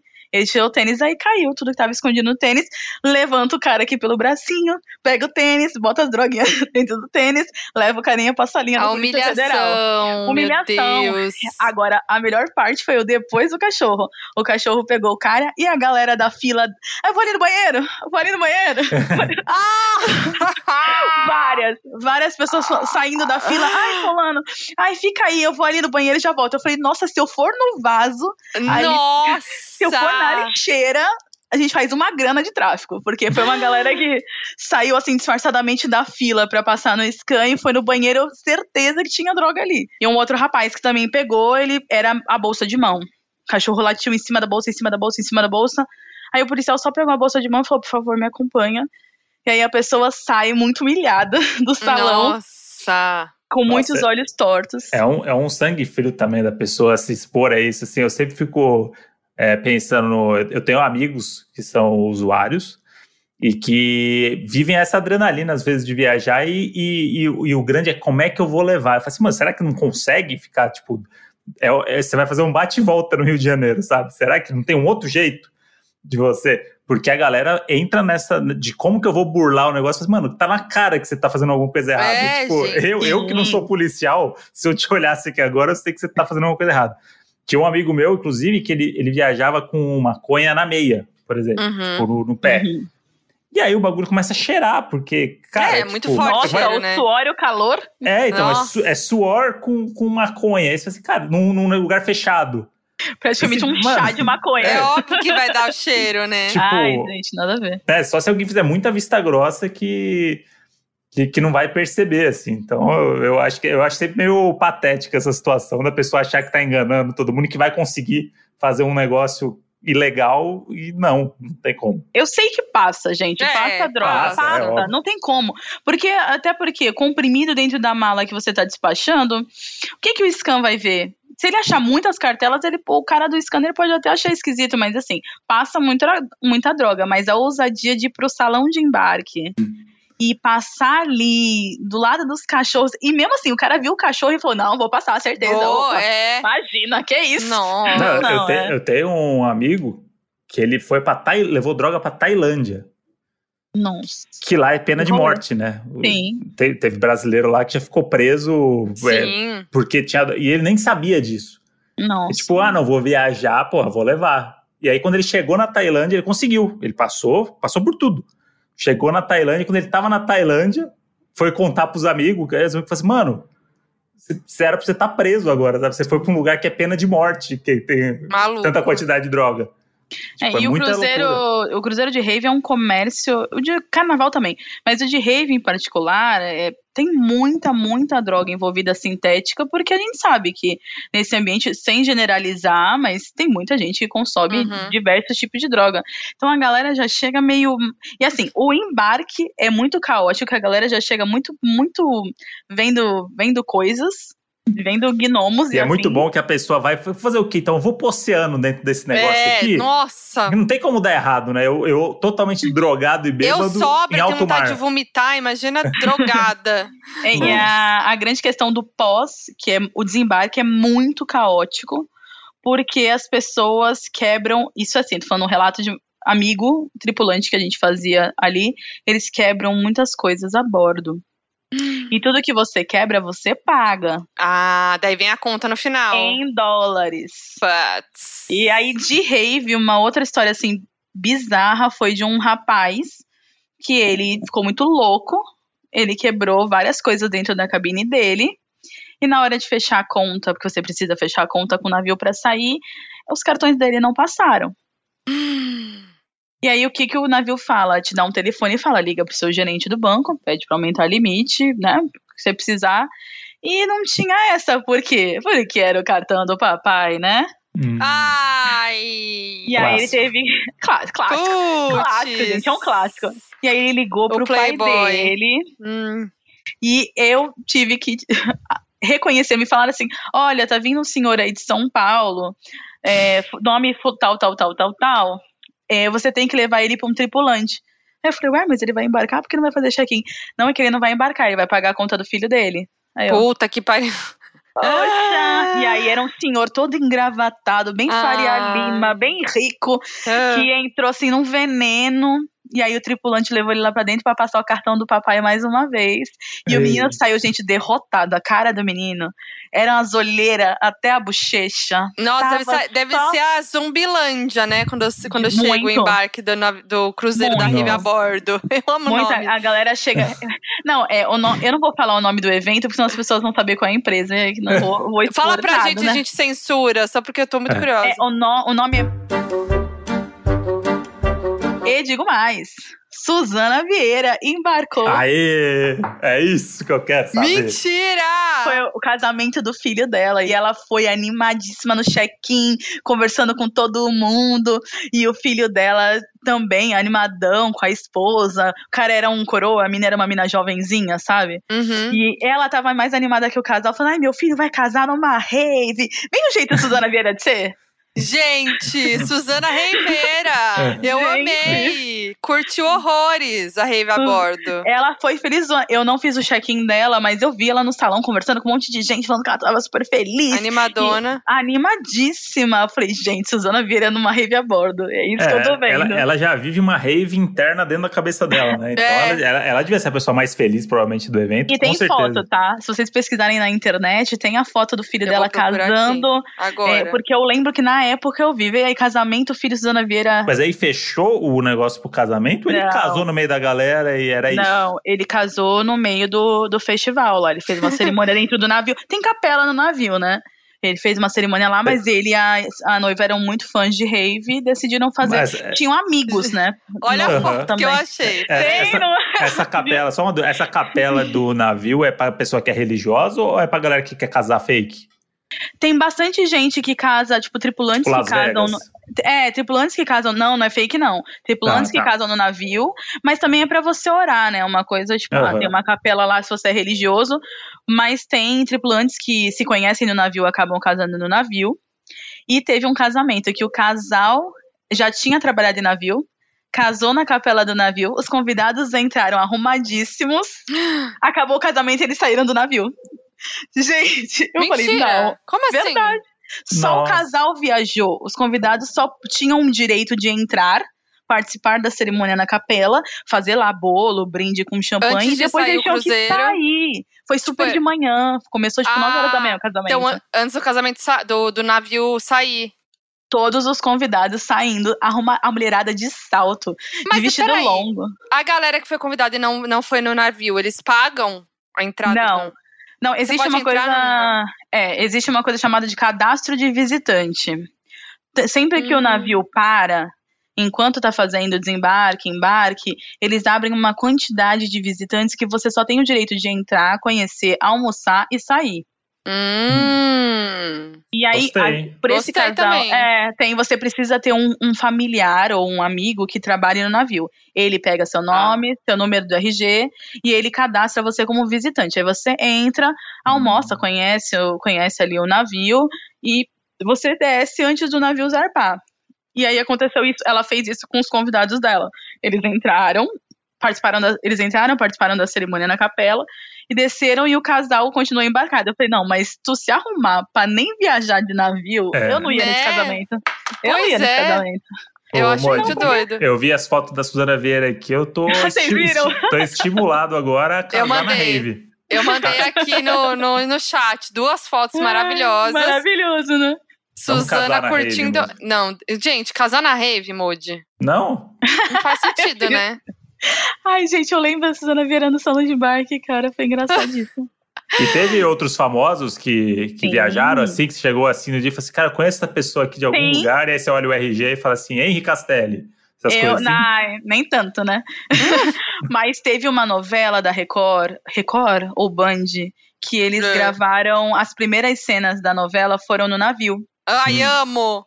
E aí eles, tiver, eles tiveram autorização do navio, fizeram lá uma viagem mesmo, e tanto que para alguns passageiros, na fila mesmo, eles já perguntavam se a pessoa aceitava ser figurante, davam aquele aquele contratinho que a pessoa autoriza Aham. o uso de Sim. imagem. Eles Sim. abordavam as pessoas, falando, ah, você aceita nas gravações, ser figurante, e eles alguns atores passaram num- numa fila particular e os outros foram na galera. Aí a Gisele Thier eu atendi, a. Ai, agora não veio o nome dela, uma outra atriz. Acho que uns cinco atores passaram por mim, assim, sabe? E aí tava a galera da produção com aquele, aquele monte de, de aparelho, de Uhum. câmera, de luz. E aí eles gravaram mesmo. E teve um que o Gugu embarcou. Ah, ai, que Só que eu tudo. não, fi, eu não fiz o check-in dele, porque ele, ele exigiu ser atendido em, é, em particular. Aí ele foi para uma sala VIP e subiu um outro funcionário para fazer só o check-in dele. Mas ele Ah. embarcou. Que tem isso, né? A galera pede. A pessoa pede para ir pra sala VIP e ser feito separadamente. Aí ele pediu Hum. pra ser feito separadamente. Mas esses atores que gravaram a novela passaram numa fila assim. Toda a fila era galera da gravação, atores, mas estavam numa fila comum. Tinham Aham. outras pessoas também. E teve mais navios de famosos, tipo do Roberto, assim, que teve show e tal, que você Tinha chegou a ver? bastante, tinha bastante. É, Jorge Matheus, eu vi ele subindo no navio, Uhum. porque eu, tá, eu estava saindo. A gente faz o fechamento de embarque. E o fechamento de embarque é emitir um documento que a Polícia Federal assina, chamado Manifesto de Embarque. E a gente precisa fechar lá com o navio, que é realmente a relação de todas as pessoas que entraram naquele navio e as pessoas que não, não apareceram, que é o no-show chamado, Uhum. igual avião. E aí, quando eu tava voltando a pé pela, pela via portuária com, a- com outras pessoas com esse manifesto na mão, tudo certo. Aí eu vi eles entrando na escadinha de um outro navio de uma outra companhia. É, teve Zezé de Camargo e Luciano, eu não vi os dois, mas eu sei o momento que eles entraram, porque anunciaram, ah, agora Uhum. entrando. Também o dia inteiro escutando Zezé de Camargo e Luciano. Meu Jesus. É, é bom, eu gosto.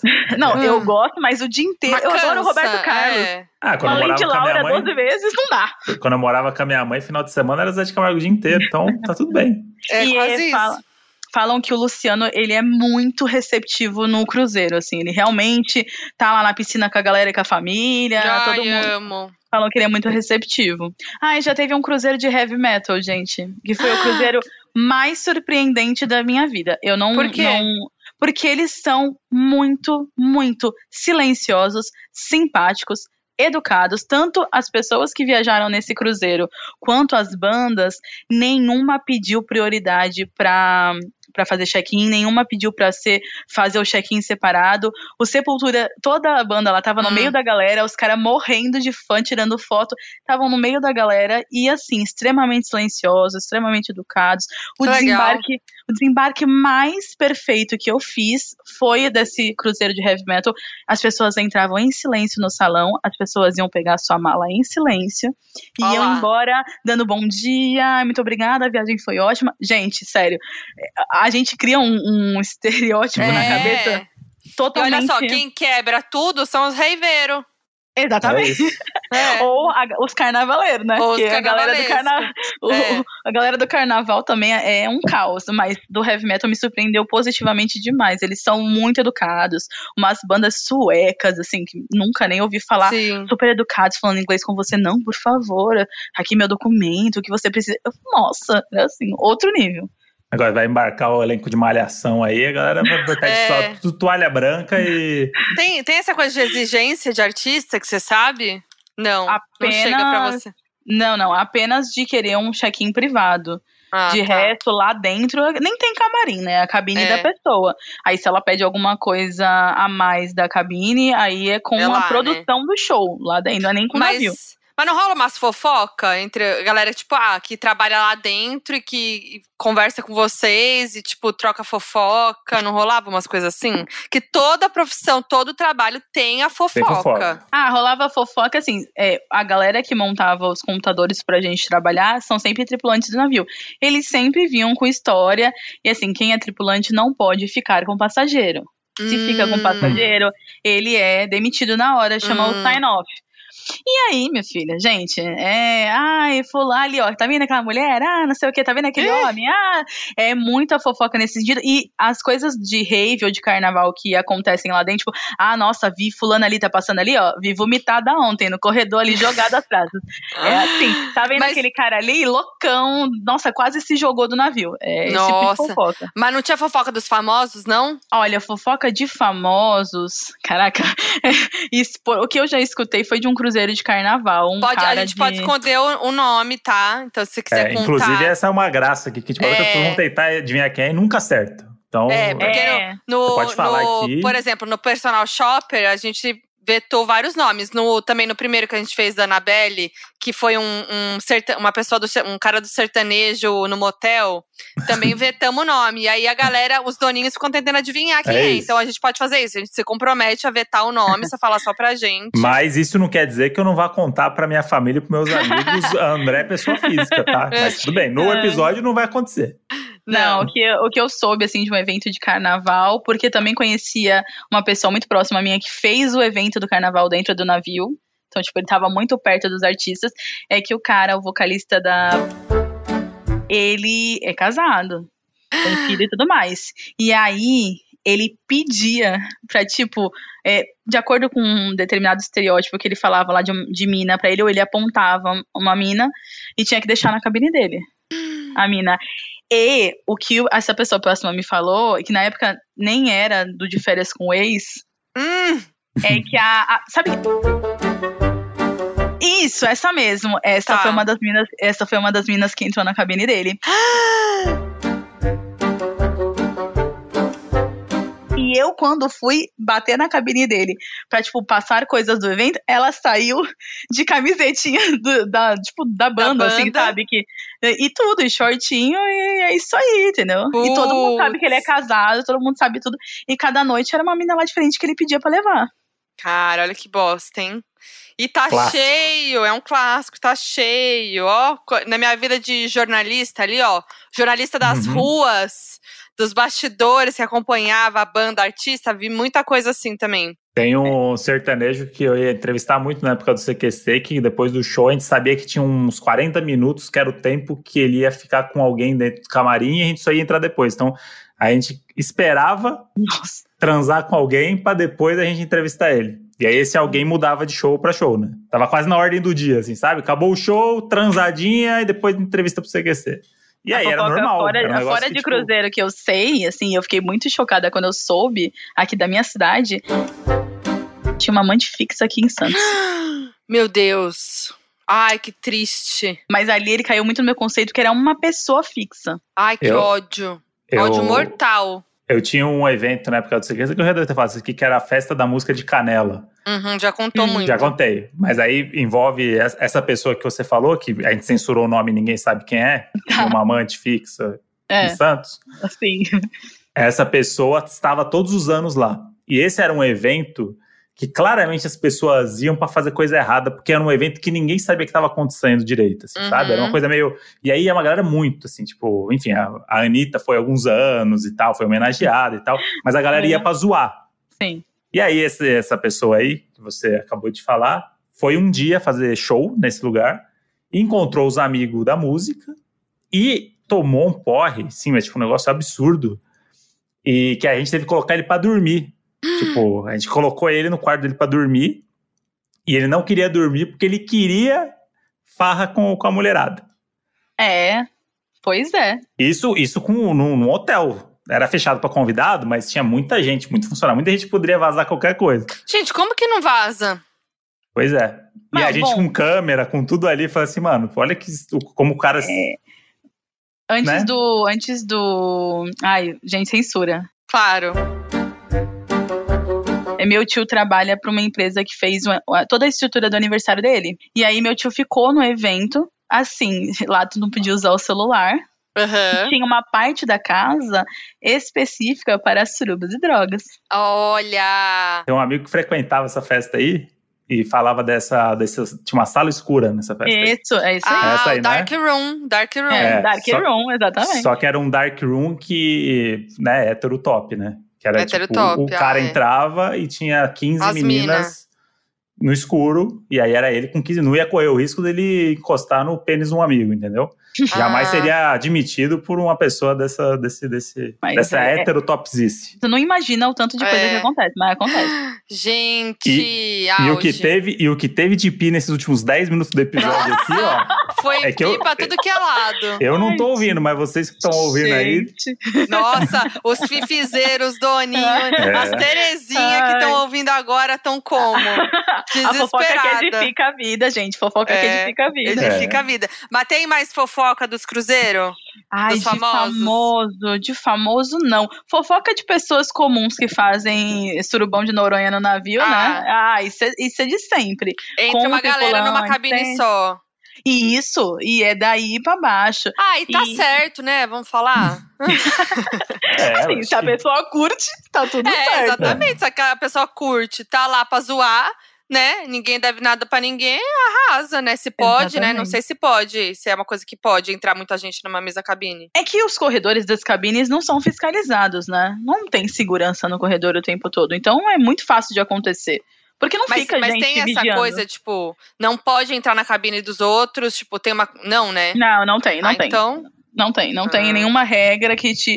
A, a regra é você não pode fumar no quarto, mas vira e mexe toca o apito da galera fumando. é. E qualquer tipo de cigarro, gente. A pessoa Uhum. fuma dentro da cabine, apita lá e vem É. a segurança. Já eu, quando viajei de navio aí fora da, da profissão, eu vi uma treta de casal e eu chamei a segurança, porque era na cabine de frente pra minha. E vieram três caras esmurrar a porta em inglês, pedindo pro cara, por favor, abrir. E eu vi, tipo, o casal, sabe? Eu vi o cara, Hum. o- totalmente agressor berrando e tu só escutava as pancadas dentro do quarto. Que horror. Foi Nossa. muito tenso, muito tenso, sabe? É, Na época, eu nem tinha toda a consciência que a gente tem hoje, Uhum. de Uhum. todos os tipos de abuso que tem. Sim. Que ali era um abuso psicológico. O cara, eu nem acredito que ele tenha batido nela. Mas o tanto de coisa que ele falou e ele esmurrou o quarto, sabe esmurrar o quarto pra não esmurrar Sim. a pessoa? Aham. Era- e aí ele gritava com ela de madrugada. Gente, eu e meus amigos, nós estávamos alcoolizados. E a gente ficou com medo, acabou o álcool, acabou tudo, a gente só ficou em pânico dentro Nossa. da cabine, horror. pedindo E aí? segurança vir. E aí o segurança fez o quê? Eles começam, você precisa abrir a porta, né? Eles começam Uhum. a bater, e sempre em inglês, né, gente? Porque os Uhum. tripulantes não são brasileiros, em sua maioria. E aí o cara abriu, o cara não sabia falar inglês, o que também é muito comum para as pessoas que viajam de cruzeiro. E aí ficava aquele, sabe, ninguém conseguia se comunicar, mas o cara falando, por favor, sai da cabine, sai da cabine, sai da cabine. Aí perguntava pra moça se ela queria ficar sozinha na cabine. E a, a- olha, só que eu não Uhum. tive a coragem de abrir na hora. Claro. Só que no outro dia de manhã, quando eu saí pra tomar café da manhã, eu dei de cara com o casal, né? Ai, Aí eu olhei de cara. cara feia. Eu olhei de cara feia pra ele e nem consegui disfarçar, porque eu falei, ah, eu não vou Ai, disfarçar pra esse cara ódio, tá babaca. certo. Não, de Tá jeito nenhum. certo. E aí E eu quando- fiquei mais alerta, né? E quando você trabalhava lá, você ganhava desconto em viagem ou não tinha isso? Ah, Ai, nada, gente. Nada, ganhava nada, mal nada, ainda nada. não tinha desconto. Nada, nada, nada. Você só. Você... Normalmente, não é a empresa do navio que te contrata. Ah, a empresa do verdade. navio contrata uma terceirizada Hum. que só Uhum. trabalha com isso, essa parte de embarque e desembarque, e também é, fazem aqueles transfers para as pessoas que descem para passear. Tem todos Uhum. esses serviços inclusos ali. Então eu não trabalhava para a empresa de navio. Então a gente não ganha nada. Ganha um ai, boa so- nem lanche nem nada, gente. Eu tinha 15 minutos para comer, não ganhava nenhum tipo de BR, era o lanche que eu trazia na minha bolsa mesmo. Puxa. nada, nada, nada, nada. Mas viu o Roberto Carlos de Cadillac. Mas Roberto- muita história, muita história para contar. Muito, gente. Nossa, é, foi muito divertido. É, a gente teve muita gente muito bacana que passou por mim, que te tratava com carinho, muito gringo educado, assim, sabe? Super atencioso, falando o quanto gostava do Brasil, o quanto admirava o Brasil. As pessoas que iam viajar muito felizes. Porque, assim, a característica principal da pessoa é ela está empolgada, ela está É. feliz, ela quer entrar no navio para comer. É, É isso. Eu, é sou isso. eu. É Ela tipo quer o entrar no navio pra brasileiro. É tipo o brasileiro que toma vacina e pergunta se pode beber. É tipo, beleza, É. mas eu posso beber? Mas eu posso beber. É exatamente isso. Então as pessoas estão alegres, estão. Tem gente em família, e aí eu vi famílias que a pessoa mais velha da família, era um avô, usava a número um. E aí era tudo uma camisa padronizada de foto de família. E aí o último bebezinho era tipo 35. E aí eram 35 pessoas juntas. Tem Que o pessoal que fofo. faz uniforme. Tem. A, é, gente, tem muito grupo que viaja junto. E qual foi a coisa mais inusitada que você viu em bala que, tipo, tiveram que abrir, assim? Gente, a mais engraçada que eu vi que pediram pra abrir foi um casal que trouxe uma algema de verdade, né? Uma algema de metal. Chegamos na algema. Quem começou a ouvir o Chegamos. episódio? O que, aconteceu? veio. É, eles despacharam essa mala. E aí, quando passou no scanner, uma algema, gente, a última coisa que a pessoa que tá analisando, a, vai, vai, tá analisando as malas vai achar que é pra apimentar a relação, né? Vai falar, pronto, a pessoa tem o plano de prender alguém, agredir alguém, sei lá. E aí veio o sinal, assim, da número da cabine, o nome das pessoas, que quando chegasse pra fazer o check-in, a gente tinha que barrar. Aí veio um casal. Aí só tinha assim, ah, tem que barrar. Ai, Eu era um casal, tipo, jovem, um casal. Ai, não. É, um, um casal que tinha, sei lá, um- uns 40 e tanto pra 50. Não é um casal novinho, não. Tá. Aí, Doninho aí, que também sabe a história, reconhece o casal, manda aqui pra gente, pra É. gente descobrir quem é esse casal aí também. E aí eu, a gente teve que barrar ali. E a polícia falou: ah, vocês acompanham a gente até a bagagem? Aí a gente já tem amizade, né, com a galera que trabalha lá. Eu falei assim, por quê? Aí eles, ah, a gente não sabe, vai ter que abrir a mala pra ver. Aí eles voltaram, passaram lá, se explicaram, voltaram. Eu fiz o check-in de novo. Aí eu falei, tudo certo? Aí ele assim, não, tudo certo. A mulher tava morrendo de vergonha. Ela, ela não sabia onde tava a cara. Imagina. Aí eu falei, não, deu tudo certo com a mala. Aí eu falei, não, eu quero que ela me solte alguma informação. Eu tô sedenta por informação. Ela, não, tudo certo. É que a nossa mala foi barrada por uma coisa que tinha dentro. Aí eu falando assim, ah, um ferro?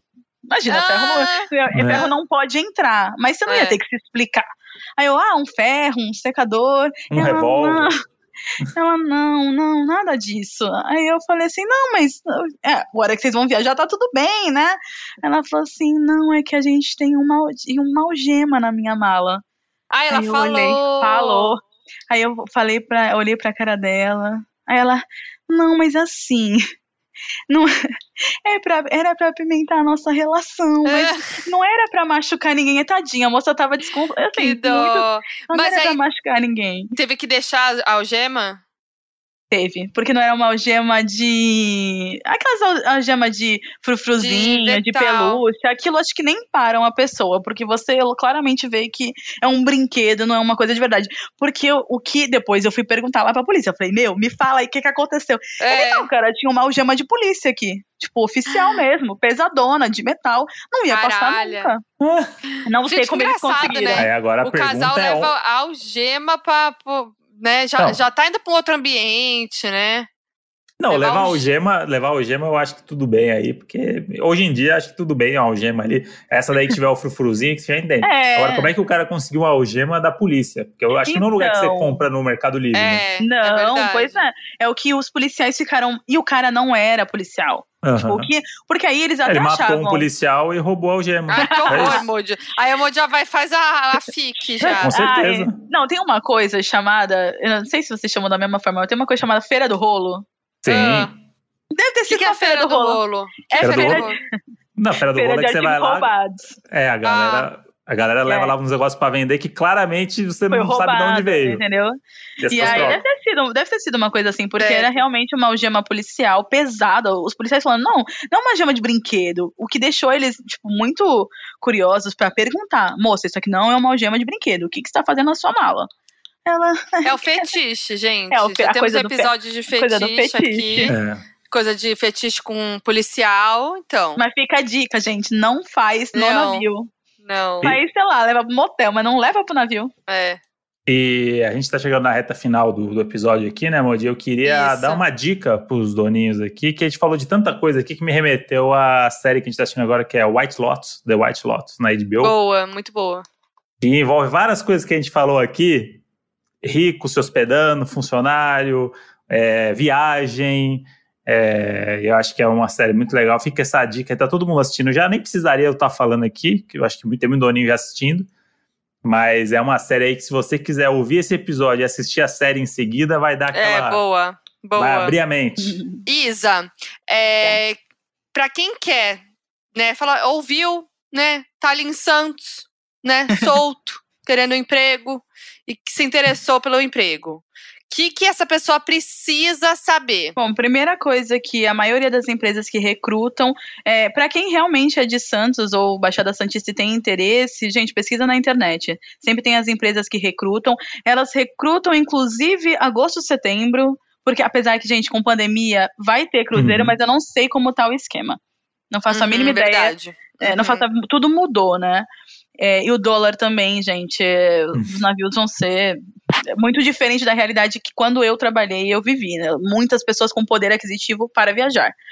Mas o que eu, é sempre outubro, ou agosto, setembro, que outubro teoricamente começam as temporadas e sempre tem na internet, tem site. A pessoa precisa gostar de trabalhar com pessoas, de atender pessoas entender que não vai ser fácil, que você vai tomar muito xingamento gratuito e que tá tudo bem, porque a pessoa tá nervosa, porque a pessoa tá muito ansiosa para viajar.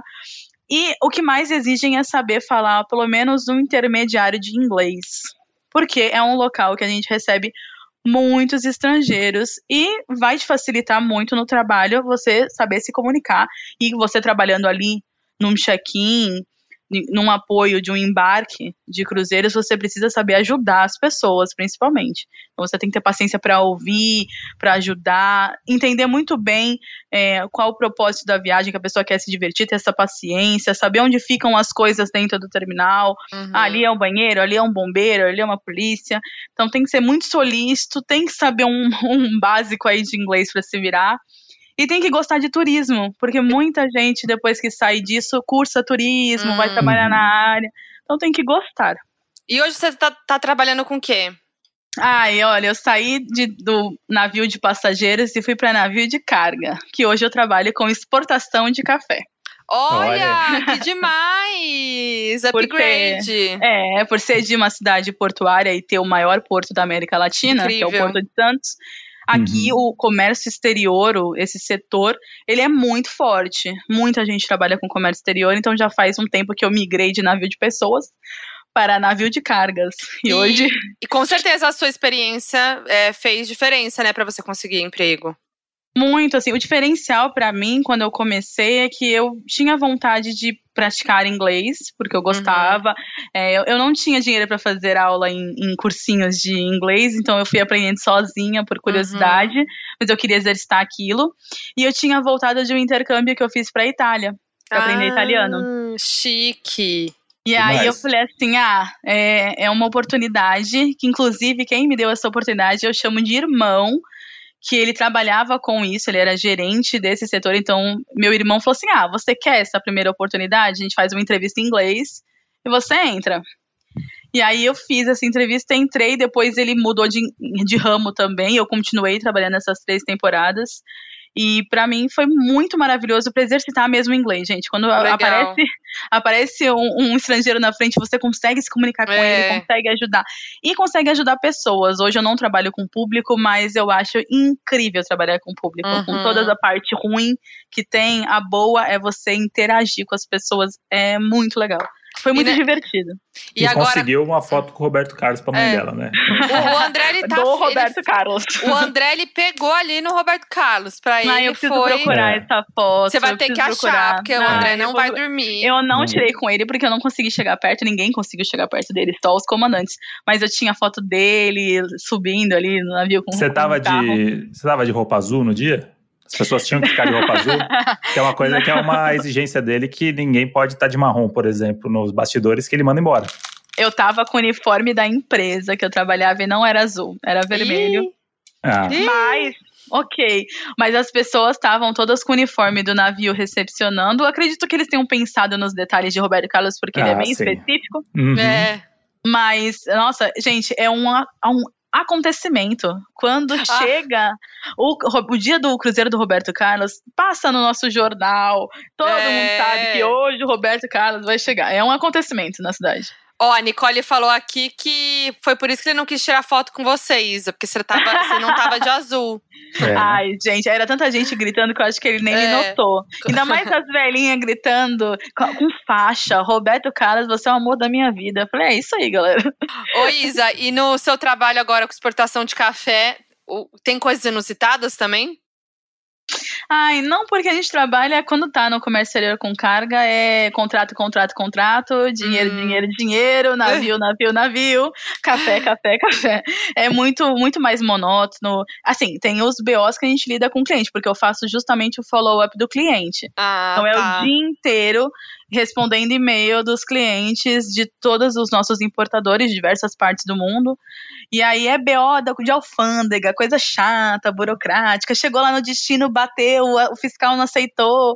Umas coisas chatas, assim. Era muito mais divertido trabalhar no, nos cruzeiros. Mas meu atual trabalho paga minhas contas, aquele não pagaria.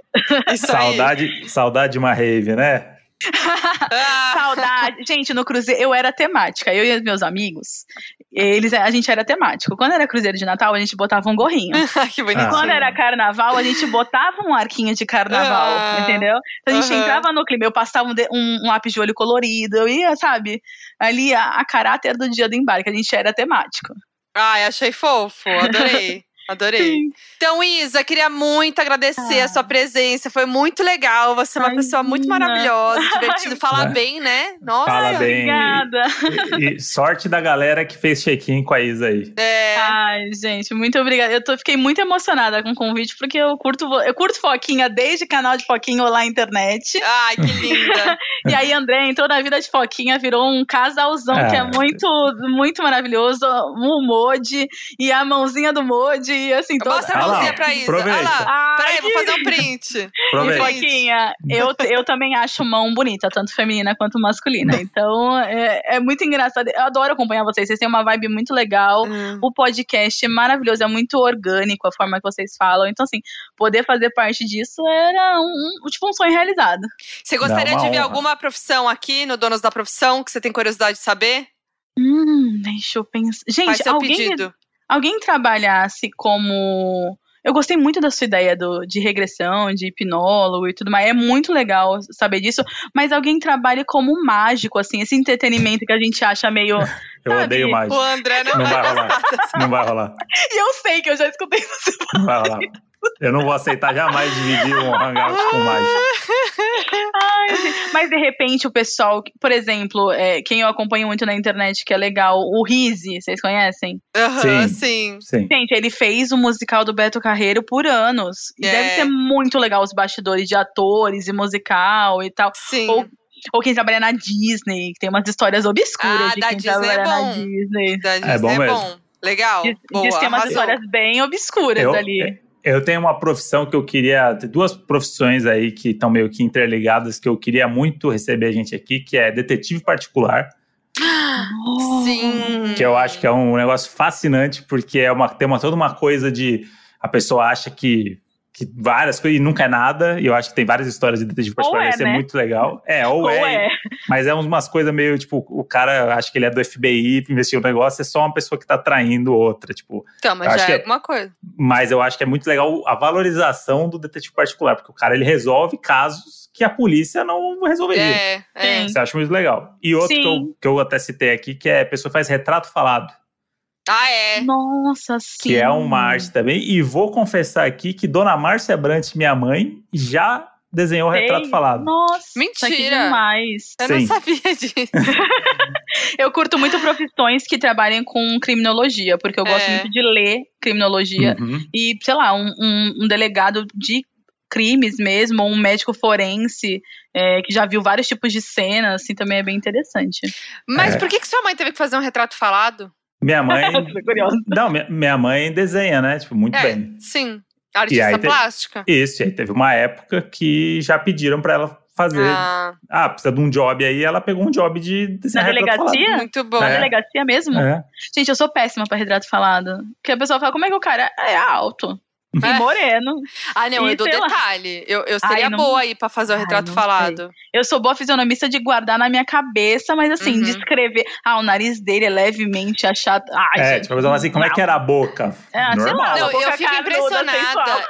Eu fico muito impressionada com os retratos falados que são iguais, né? Tipo assim, você deu uns detalhes, mas, tipo, são detalhes que a pessoa consegue fazer exatamente a cara da pessoa. É muito louco isso. Mas eu já li que além de eles pegarem as informações com a pessoa, tem, eles vão buscar, por exemplo, ah, uma pessoa de aparência europeia, eles vão buscar traços que são típicos. Ah, tá. Então ajuda a montar realmente, porque aí beleza, ah, a pessoa, é, por exemplo, é um criminoso da Itália, eles já sabem os traços de rosto italiano. Então eh, tem isso também, eles conseguem buscar Hum. traços padrões de, de populações no mundo. Então acho que Vem aí, hein? facilita. Esse Nossa. aí. É isso aí. Ó, gente, então, você aí, Doninho, que conhece alguém dessa área, ou que é dessa área de criminologia, manda aí pra gente no arroba Donos da Razão Podcast na direct, ou mandando no nosso e-mail, facdonosdarrazão.gmail.com. É, Isa, quer deixar suas redes sociais, falar alguma coisa aí pra encerrar? Fica à vontade. Agora é hora, hein? Ai, gente, não, não sei se, se- Mas enfim, é, Você que sabe. queria realmente agradecer é, o convite, foi muito legal. Eu não esperava que iam ler e poder compartilhar um pouquinho das histórias que eu, que eu vivi. Espero que as pessoas gostem do que foi falado aqui, que foi divertido mesmo. É, quem trabalhou comigo é, sabe que a gente dava muita risada, mais que qualquer coisa, mais que trabalhar. E, ah, eu vou deixar meu Instagram, que é a minha única rede social que eu uso, que é Isabelle, com dois L's e E, underline Daval, D-A-V-A-L. Meu Instagram é aberto, gente, eu não sou famosa, não sou blogueira, não sou nada, mas tô aí. Mas é Doninha, é Doninha. É assim que começa, assim que começa. Então é isso. Eu sou a Foquinha em todas as redes sociais. Eu sou o André Brant no Twitter e Brant André no Instagram. Donos da Razão Podcast no Instagram, Donos da Razão Pod no Twitter. Isa, obrigada mais uma vez. Ai, e até a próxima semana, doninhos. A nós. Um beijo. Beijo, tchau, tchau. Esse programa é uma produção da Ralph Def. Produtor executivo Gus Lanzetta. Gerente de projeto Lídia Roncone. Produção e gravação Nicole Carça. Edição Henrique Machado. Half-Death.